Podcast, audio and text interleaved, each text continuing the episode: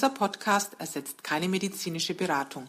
Alle Infos stammen aus dem gesammelten Wissen unserer Facebook-Gruppe Zöliakieaustausch, basierend auf unseren Erfahrungen und denen unserer Mitglieder. Hallo liebe Zöliakie-Austausch-Fans. Ja, heute ist äh, wieder Podcast-Time.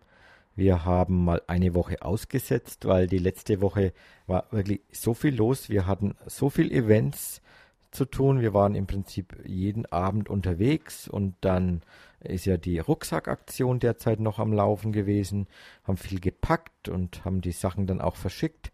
Und dann war letzten Samstag ein äh, großer Back- und Kochkurs bei der Tanja Gruber in Herrieden.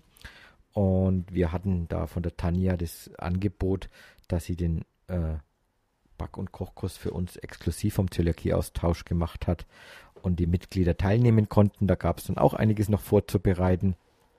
Ja, und letzten Samstag waren wir dann 14 oder 15, 16 Leute waren es in äh, Herrieden bei der Tanja und haben von früh um 9.30 Uhr, glaube ich, ging es los, äh, erstmal uns alle vorgestellt, wie so unsere Hintergrundgeschichte. Da haben wir gemerkt, es gab frisch diagnostizierte, es gab glutensensitive dabei, ohne Diagnose und es gab auch äh, Langzeitzölis, die schon viele erfolglose Backversuche unternommen haben und alle haben die gleichen Erfahrungen am Anfang gemacht. Das Zeug ist hart, das kann man im Prinzip entweder in die Mülltonne werfen oder einfach damit äh, Fenster durchwerfen. Und Tanja hat uns dann erstmal ein bisschen was über sich erklärt und dann haben wir angefangen zu backen und zu kochen äh, von Kuchen über diverse andere Sachen noch. Da sagt jetzt Patty dann auch gleich mal ein bisschen was dazu. Und ja, wir haben wieder gemerkt, so ein Offline-Treffen, also so ein Austausch vor Ort, tut ziemlich gut. Und ja, jetzt gebe ich mal rüber an Patty, was die so Erfahrungen von dem Tag noch in Erinnerung hat. Ja, Jürgen hat ja schon einiges erzählt. Ich gehe jetzt mal ein bisschen darauf ein, was wir alles so gebacken und gekocht haben. Angefangen haben wir mit einem Sauerteigbrot. Das war total spannend, weil Tanja hat extra am äh, Tag vorher schon dieses Brot gebacken, damit wir sehen, wie es am nächsten Tag ist. Das war auch ganz toll. Da hat sie uns so eine Platte gemacht mit belegten Broten. Und es war wirklich am zweiten Tag quasi noch total saftig und sehr, sehr schmackhaft. Und das gleiche Brot haben wir dann auch noch gemeinsam gebacken. Und zwar hat Tanja so einen Sauerteig vorbereitet gehabt. Da haben wir auch das Rezept äh, bekommen, wie man so einen Ansatz macht. Aber nachdem das natürlich einige Tage dauert, konnten wir den da jetzt nicht live machen.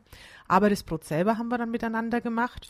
Und ähm, ja, auch das ist wieder super gut geworden. Also man hat gesehen, wie es aufgeht und worauf man so ein bisschen achten muss. Also es sind ja oft auch so diese Randtipps, die man beim Backen bekommt, worauf man so ein bisschen achten soll. Dann haben wir noch gebacken ein ganz tolles Focaccia. Ähm, das war so ein Rosmarin-Focaccia.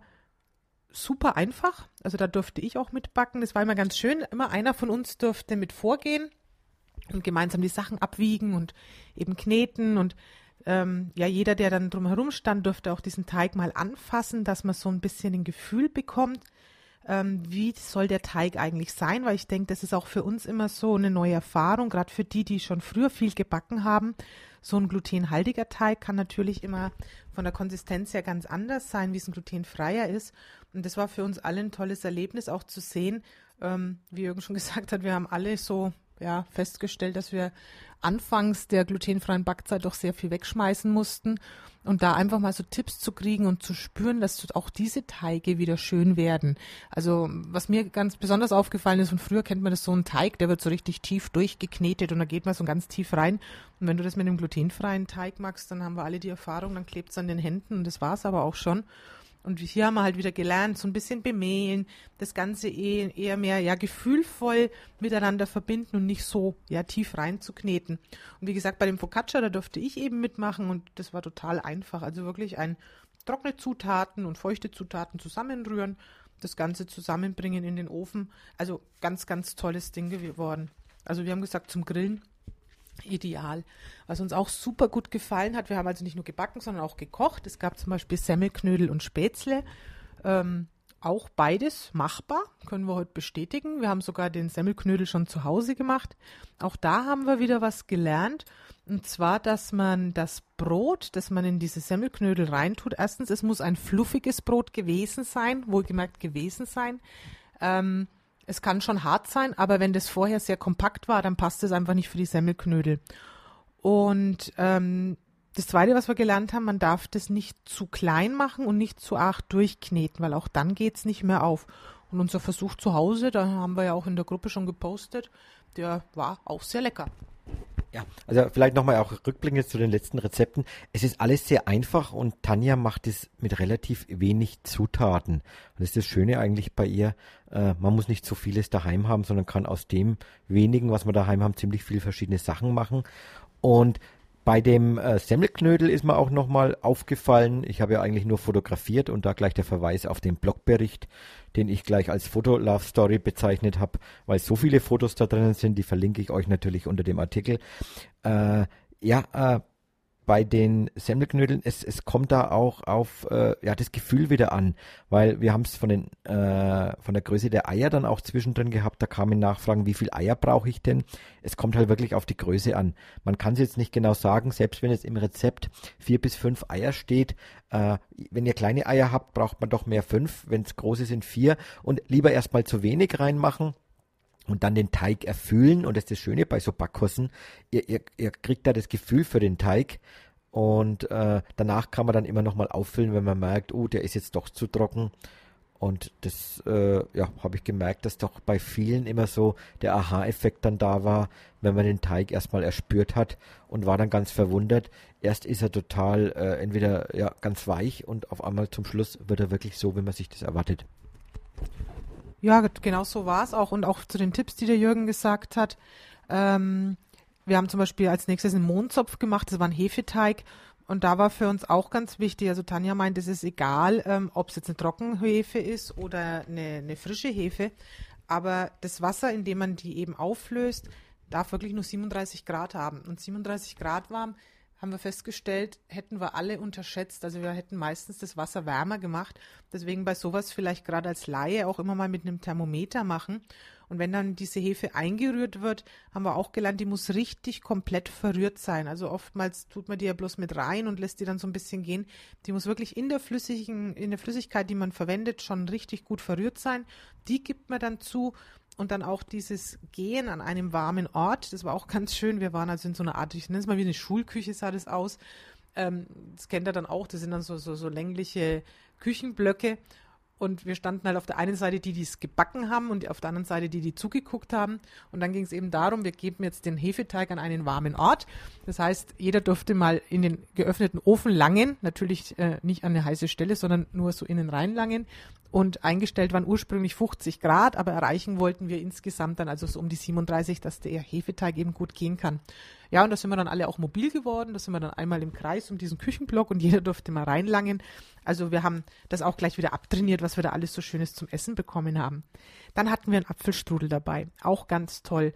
Ähm, hätte ich mich persönlich jetzt ehrlich gesagt so nicht dran getraut, auch wenn ich jetzt so ein Rezept da vor mir habe, würde ich sagen, mh, hm, ist mir zu umständlich, zu anstrengend. Aber wie Jürgen schon gesagt hat, Tanja hat uns wirklich tolle Rezepte rausgesucht, die ziemlich einfach sind, auch für Backleien und vor allem mit vernünftigen Zutaten, die man zum Großteil sowieso zu Hause hatte. Was mir auch ganz gut gefallen hat, also die Zeit ist natürlich auch immer enger geworden. Wir hatten total viele Rezepte, die sie uns da gemacht hat. Und zum Schluss diese, wir hatten eine Biskuitrolle, die haben wir zwar nicht mehr gefüllt, aber für mich war mal interessant zu sehen, also Biskuitrolle selber zusammenrühren, ausstreichen, auf dem Backblech backen, das war jetzt nicht das Thema, aber wie komme ich nachher zu dieser Rolle? Und da hat sie uns eben auch nochmal genau erklärt, dass man die im warmen Zustand schon zurollt, dass man die dann auskühlen lässt, dann lässt die sich auch wieder schön aufrollen. Also das ist jetzt zum Beispiel was, was mir als Laie sehr, sehr gut gefallen hat, solche Dinge mal zu sehen, ist eben doch nochmal was anderes, wie das, ähm, ja, bloß zu lesen, das ist doch ein Unterschied. Wir haben dann auch noch so einen Möbteig gemacht für Nussecken. Also auch das war relativ einfach zu machen. Ähm, Ach, was auch ganz toll war, Tanja hatte eine Torte vorbereitet. Also Jürgen wird bestimmt auch dieses Bild verlinken. Eine Schokomus-Bananentorte. Und das war total klasse. Also erstmal davon abgesehen, dass sie super geschmeckt hat, weil Jürgen hat sich Minimum zwei Stücke gekrallt, wenn nicht sogar noch was. Ich weiß es gar nicht. Also er war ganz begeistert. Auch mir hat sie sehr gut geschmeckt, obwohl ich ja nicht so der Tortenfreak bin. Aber die war mit dieser Banane innen super fruchtig. Wie gesagt, die hat Tanja extra für uns vorbereitet und oben war dann das Zöliakie-Austausch-Logo drauf. Und da haben wir uns natürlich alle total riesig drüber gefreut. Und was sie uns auch vorbereitet hatte, das war auch schön. Und zwar zu den Spätzle, damit wir die nicht einfach so blank essen, haben wir mittags einen sogenannten Zigeunertopf bekommen. Auch da haben wir das Rezept von Tanja dann gekriegt. Das war sehr, sehr lecker. Also ich kenne sowas in der Richtung wie so Schaschlikpfanne oder so, sagt vielleicht dem einen oder anderen was. Also wir fanden das super lecker. Und bei dem, ja, in dem Zusammenhang möchte ich vielleicht auch gleich nochmal auf das Buch von der Tanja hinweisen. Das haben wir ja bei uns in der Gruppe auch schon mal vorgestellt. Das nennt sich also von Tanja Gruber Zöliakie, Laktose und Fructoseintoleranz, das Koch- und Backbuch. Ich denke, auch da können wir drunter nochmal verlinken unter dem Podcast. Auch da werdet ihr sehen, also ich mag dieses Buch sehr gerne. Ich habe da schon sehr viel draus gebacken und gekocht. Einfach aus dem Hintergrund, es ist sehr handlich, das Buch. Es ist übersichtlich. Es sind, wie ich immer sage, einfache Rezepte so für den Alltag. Also ich bin nicht so der Fan von so extrem experimentierfreudigen Rezepten, wo ich dann erstmal einkaufen gehen muss und 50 Zutaten besorgen muss. Nee, es sind wirklich so Dinge, wo ich sage, Mensch, das meiste hast du daheim. Und die zwei, drei Sachen, die dir dann noch fehlen, die kannst du dann besorgen. Also da könnt ihr auch mal reingucken. Also ich finde dieses Buch sehr, sehr interessant. Ja, und äh, wer jetzt nicht gleich das Buch von der Tanja kaufen will, der kann sich auch die ganzen Rezepte kostenlos holen von ihrem Blog. Die Adresse ist www.rezepte-glutenfrei.de. Da findet ihr äh, ja viele von den Rezepten, die, die wir jetzt auch besprochen haben, einfach zum Runterladen und zum Anschauen. Und an der Stelle möchte ich jetzt auch noch einen lieben Gruß an die Tanja äh, aussprechen. Und zwar möchten wir beide uns nochmal ganz herzlich bedanken, denn die Tanja hat diesen Kurs auf ihre eigenen Kosten gemacht, hat uns als Zöliakie-Austausch den geschenkt. Also wir durften 15 Gewinner auslosen, die sich dafür bewerben konnten. Und ich finde es immer eine ganz tolle Sache, wenn unsere Gruppenmitglieder, die sonst mit sowas eben, ja, das, sag ich mal, ihr Geld eigentlich verdienen müssen, uns dann sowas schenken und ja, das dem Kurs einfach zur Verfügung stellen. Deswegen ganz liebe Grüße, Tanja, und herzlichen Dank nochmal von unserer Seite. Ja, alle Adressen natürlich, äh, was wir jetzt alles genannt haben, findet ihr unter dem unter dem Podcast als äh, ja, sogenannte Show Notes heißt es. Im Prinzip sind Links auf unserem Blog. Jetzt kommen wir zum nächsten Thema. Waren die letzte Woche und die letzten zwei Wochen, eigentlich schon die letzten vier Wochen und sechs Wochen und sechs Monate und ein Jahr immer wieder ein Dauerthema. Und zwar, es geht um das Thema Bier. Äh, es kommt immer wieder auf, es gibt verschiedene Internetseiten, die sagen, dass normales Bier, normal gebrautes Bier oftmals getestet wird mit dem sogenannten ELISA-Test. Das ist ein Test, der auf Glutenunverträglichkeit, grob gesagt, testet. Und diese Biere haben immer äh, ja deutlich unter 20 ppm und äh, sind demnach glutenfrei. Manche Hersteller schreiben sogar auf ihren Webseiten, dass ihr Bier glutenfrei ist und das hat uns natürlich ein bisschen äh, aufgerüttelt. Ja, die ganzen Admins haben sich äh, darüber unterhalten und wir haben mal unterschiedliche Hersteller angeschrieben und sind da zu einem sehr äh, ja, überraschenden Ergebnis gekommen, nämlich diese Hersteller nehmen nicht immer den ELISA-Test, der eigentlich für solche äh, Produkte wie Bier gedacht ist. Die nehmen einen normalen Test, der auch für ja, für, für Teigwaren, für Lebensmittel, für Obst äh, genommen werden kann, ob da Gluten drinnen ist, also ob die kontaminiert sind. Und es gibt da diesen ELISA 2 Test. Und wenn man mit dem testet, kommt schon wieder was ganz anderes raus, nämlich dass Biere teilweise um die 20 ppm haben, teilweise auch mal über die 20 ppm sind. Und noch was wichtiges für euch, diese Brauereien testen nicht jede Charge. Es heißt, es ist ein Glücksspiel. Das ist ungefähr so, wie wenn ihr mit blinden Augen äh, äh, verbunden über die Straße geht. Es kann ein Auto kommen, dann äh, habt ihr Pech gehabt. Und wenn kein Auto kommt, dann habt ihr Glück gehabt. Aber es ist ein Lotteriespiel. Das heißt, wir im Zöliakie-Austausch können euch nur empfehlen, auf glutenfreie Biere zu setzen. Äh, ich habe ja neulich auch mal so einen Abend äh, hier gemacht Und äh, wir merken alle, das glutenfreie Bierangebot, also wirklich getestete glutenfreie Biere, äh, wird immer mehr. Die kosten zwar mehr, aber da steckt einfach auch mehr dahinter. Die müssen testen, die müssen die Zutaten herbekommen, die müssen die ganzen Brauereianlagen viel mehr durchspülen und, und sauber machen. Deswegen, deswegen sind die einfach teurer. Aber bei den Bieren, obwohl die zum Beispiel auch mit Gerstenmalz sind. Ich habe jetzt gerade wieder eine äh, Bierdose hier gesehen im, im Zöliakie-Austausch, wo jemand das Dauradam, das gibt es auch als Dose in Spanien, Italien und teilweise auch in der Schweiz. Und diese Biere werden einfach unter anderen Bedingungen hergestellt wie die normalen. Und deswegen können wir euch vom Zöliakie-Austausch nur sagen, bitte nehmt nur äh, glutenfreie Biere. Alles andere ist ein äh, Glücksspiel, was ziemlich schnell auch in die Hose gehen kann. Ja, und zu unserem nächsten Thema, das ist auch was ganz Schönes. Wir haben bei uns in der Gruppe eine Familie, also der Ferdinand und die Marion, denen ihr größter Sohn, die haben drei Söhne, und der größte hat auch Zöliakie. Und die beiden haben sich damals so überlegt, Mensch, ähm, wenn er unterwegs ist, wie kriegen wir denn das hin, dass er immer die 15 Zutaten dabei hat und dass die Leute auch ja wissen, worauf zu achten ist bei ihm.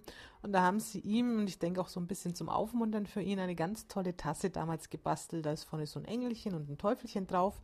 Eben die beiden stehen dann für glutenfrei und glutenhaltig. Man kann sich jetzt vorstellen, der Engel natürlich fürs Glutenfreie. Dann haben sie auch noch für beide Seiten ein wunderschönes Gedicht gemacht, wo also die ganzen 15 äh, bösen Zutaten mit vorkommen. Beziehungsweise auf der Engelchenseite stehen dann so Dinge wie Amaranth und Quinoa und was es da so alles glutenfreies quasi als Ersatz gibt.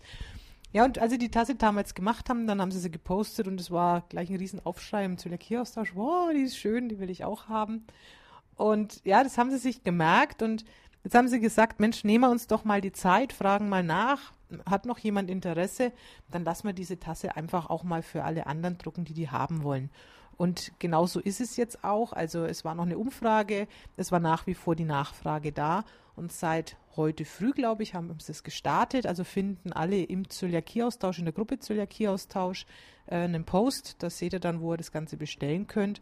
Also schaut einfach mal rein notfalls unter Tasse, einfach Suchbegriff Tasse, dann findet er das sofort. Ist ein schönes Ding geworden und ich denke, damit kann man viele Zöli-Kids auch glücklich machen. Ja, und auch hier sieht man wieder, äh, selbst Betroffene nehmen es selbst in die Hand, für andere was zu machen. Das sieht man sehr oft dem glutenfreien Bereich. Äh, vielleicht noch die Adresse, einfach webshop.zöliakie-austausch.de. Wir haben denen die Plattform bereitgestellt, dass die dort ihren Webshop betreiben können. Und dort könnt ihr diese Tasse bestellen bis 30.06. Äh, könnt ihr die bestellen, müsst ihr dann auch bezahlen und danach äh, werden die Tassen für euch extra bestellt und dann auch verschickt und ist eine Einzelaktion, finde ich prima, was Ferdinand und äh, Marion da gemeinsam für euch wieder bereitstellen und somit euch auch ein bisschen helfen. Genau, dann ähm, noch ein äh, Thema. Es kommt immer wieder die Frage, äh, nicht nur die Frage, sondern es kommen immer wieder die Aussagen, oh, ich habe jetzt da eine App, die ist wunderbar und mit der App, da kann ich einkaufen und ich habe da die Seite äh, was ist drin.de im Internet und da gehe ich einfach drauf und die Seite sagt mir genau, was glutenfrei und was glutenhaltig ist. Wir haben diese Frage schon oft beantwortet in der Gruppe. Wir weisen immer wieder darauf hin, dass das sehr unsicher ist, denn weder diese Internetseite noch die Apps werden von den Herstellern gepflegt. Das sind alles äh, Seiten, die darauf beruhen, dass irgendwann mal irgendjemand einen Barcode eingescannt hat und dort in Eigenverantwortung gesagt hat, dieser Barcode ist glutenhaltig oder ist glutenfrei.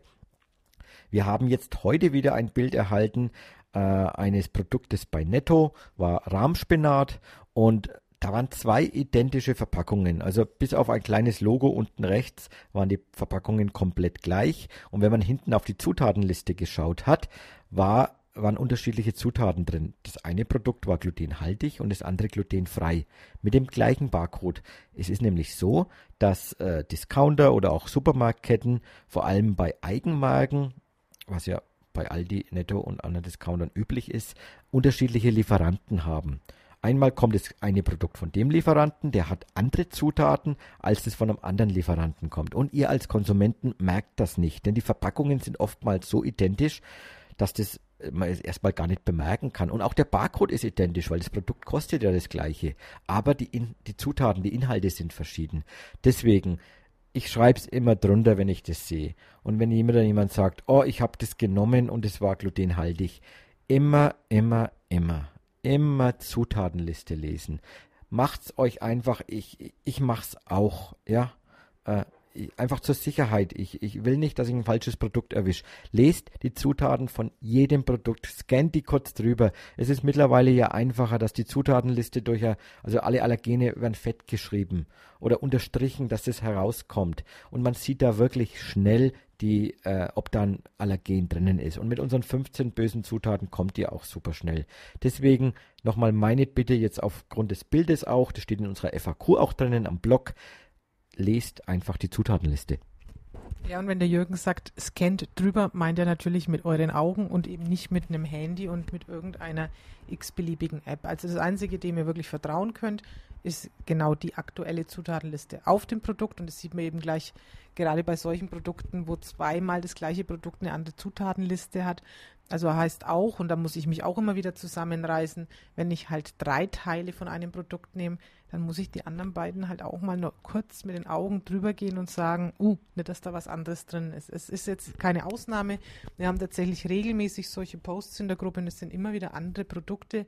Also es geht nicht über Zutatenlisten lesen. Und einer hat auch geschrieben, ja, ich bestelle ja bei Rewe online, da kann ich ja nicht über jedes Produkt gucken. Na gut, da muss ich eben notfalls zu Hause, wenn es dann geliefert wurde, auch nochmal drüber schauen. Also es ist das Einzige, was euch hilft, Zutaten lesen, ist nun mal das Nonplusultra. Und wir hatten gestern auch wieder so einen ja, kleinen Post, wo es darum ging, ach, ihr ermahnt immer und Basiswissen und Zutaten lesen und FAQs. Wir machen das ja nicht, um euch zu ärgern, sondern einfach aus der Erfahrung heraus. Und das Schöne ist, es wird uns ja von so vielen Leuten bestätigt, die am Anfang auch gedacht haben, die nerven ja. Und irgendwann haben sie verstanden, hm, stimmt, das war wirklich das Einzige, was mir jetzt geholfen hat, dass ich selbstständig auch einkaufen gehen kann und nicht dauernd von Fremden abhängig bin. Also tut euch den Gefallen, setzt euch mit den 15 bösen Zutaten, also mit dem Merkzettel auseinander und ihr werdet sehen, das Ganze wird sehr, sehr einfach werden.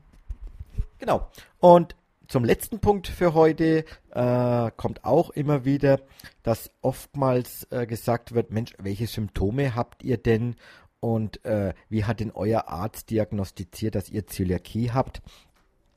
Das Dumme, müssen wir euch jetzt mal sagen, an dieser Zöliakie ist, dass die Symptome sehr unterschiedlich sein können.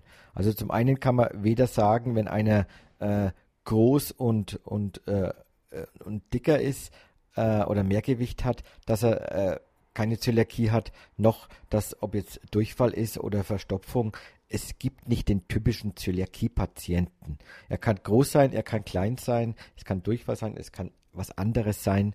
Und das Schöne ist, es gibt so eine, ich suche das jetzt gleich mal auf unserem Blog, es gibt so eine äh, Grafik, ein, ein Bild, wo jemand mal für uns übersetzt hat aufs Deutsche, nämlich mit den Symptomen. Das ist ganz nett, weil alle Neulinge können da vielleicht mal drüber schauen und äh, die Symptome sind ebenso vielfältig. Es, es kann sein, diese typischen Symptome, also Eisenmangel durch den zerstörten äh, Darm und durch die zerstörten Zotten hat man ein Problem, Vitamine aufzunehmen. Und deswegen gibt es oftmals ja, diesen berühmten Eisenmangel. Es geht aber weiter, der Eisenmangel äh, oder, oder die, der Vitaminmangel allgemein kann noch zu vielen anderen Themen führen, wie Zahnschmelzverschleiß, äh, wie geschmollenes Zahnfleisch, wie ja, Mundentzündungen, äh, schlechter Atem. Es, es gibt äh, Möglichkeiten, wo man erstmal auch gar nicht dran denkt, äh, wie ja, ganz schlimm Fehlgeburten äh, schmerzempfindliche Brust, äh, starke schmerzhafte Periode, die äh, kommen kann, eine geschwollene Blase, äh, Gebärmutterhalsprobleme. Dann gibt es Sodbrennen, wo man erstmal denkt, oh, ich habe mein Leben lang schon immer irgendwie Sodbrennen, wenn ich was esse, aber auf Zöliakie ist da gar keiner gekommen.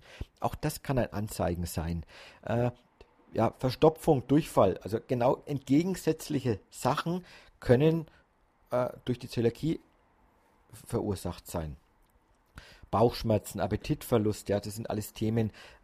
Im Bereich Gelenke, Muskeln äh, hören wir ganz oft, dass Rückenschmerzen da sind. Äh, es sind Gelenkschmerzen da, Gelenkschwellungen, man hat Beinkrämpfe, die natürlich auch wieder durch Vitaminmangel da sein können, aber die auch durch Entzündungen im Körper kommen können. Dass äh, ja, durch die Zöliakie, durch, das, äh, durch die Getreide kann eine, eine, der ganze Körper entzündend sein und es kann an verschiedenen Stellen eben auftreten. Eisenmangel habe ich schon gesagt, Kalziummangel, Vitamin B12-Mangel, Vitamin D-Mangel sind alles diese Mangelerscheinungen. Äh, Verhaltensweisen ist ein ganz ja, immer wieder diskutiertes Thema. Es gibt dieses benebelt Fühlen, was wir oft schon bei Mitgliedern äh, mitbekommen haben, die vor ihrer Diagnose immer wieder dieses Gefühl im, Kopf, im Kopf gehabt haben, ich fühle mich nicht wohl. Es kann bis zur Depression, Gereiztheit führen. Äh, Migräne, auch ein Thema, was oftmals durch Weglassen von glutenhaltigen Getreiden ziemlich oft wieder weggeht. Gedächtnisverlust, äh, Stimmungsschwankungen, ja gut, das äh, hat jeder irgendwie, aber bei manchen ist es wirklich zurückzuführen eben auf, auf, auf Glutenunverträglichkeit. Panikattacken, ja, es geht dann weiter bis Selbstmordgefährdung und äh, ganz sch schlimme Themen. Dann gibt es Hautprobleme. Oftmals, die haben gar kein, gar kein Thema mit dem Magen, mit dem Darm, aber Hautausschläge sind da. Äh, blaue Flecken schnell, brüchige Nägel, äh, Schuppen, Augenringe. Äh, der Körper ist, ist, ist kaputt, das, das, wird dann an der Haut ersichtlich. Blasse Haut, ja, Ausschläge auf der ganzen Haut. Und dann gibt es noch weitere Themen. Steht alles auf der Grafik drauf, schaut euch die einfach mal an. Wie gesagt, wir möchten euch da keine Angst machen. Es kann viele andere Ursachen haben. Aber wenn ihr Themen habt, sprecht euren Arzt drauf an. Nehmt den DZG-Flyer mit, den DZG-Diagnose-Flyer, den verlinken wir euch auch gern nochmal. Einfach damit der Arzt vielleicht wieder einen Ansatzpunkt hat, weil er vielleicht es irgendwo mal gehört hat. Und es geht nur darum, das mal abzuklären, ob es nicht doch Zöliakie ist. Ja, und was an dieser Grafik, also was wir daran toll finden, da ist, das ist einfach so eine Person hingemalt und man sieht eben, dass der ganze Körper betroffen ist. Also man kann wirklich sehen, jeder körperliche Bereich kann irgendwie betroffen sein und nicht umsonst heißt die Zöliakie auch die Krankheit der tausend Symptome. Also es kann halt so viel dahinter stecken und wir haben oft auch mal ähm, ja die Diskussion, wenn Leute sagen, naja, ich habe gar keine Symptome, aber bei mir wurde Zöliakie festgestellt wenn man genau hinschaut und hinhört, stellt man fest, die meisten haben doch irgendwelche Symptome, aber halt nicht wirklich damit in Verbindung gebracht. Also sei es, dass der eine sich ständig räuspern muss oder der andere eben einen Hautausschlag hat oder der Ellbogen immer wehtut. Das kann natürlich was anderes sein, aber es kann halt leider auch immer ein Symptom der Zöliakie sein. Also dieses, diese Grafik ist ganz schön mit dieser Figur und Jürgen wird die natürlich auch wieder unten verlinken ja, ich denke, für heute reicht es erstmal wieder. Wir freuen uns, dass ihr nach dieser Woche Pause wieder zugehört habt und freuen uns natürlich auch wieder auf die nächste Woche. Macht's gut, bis dahin. Servus, tschüss.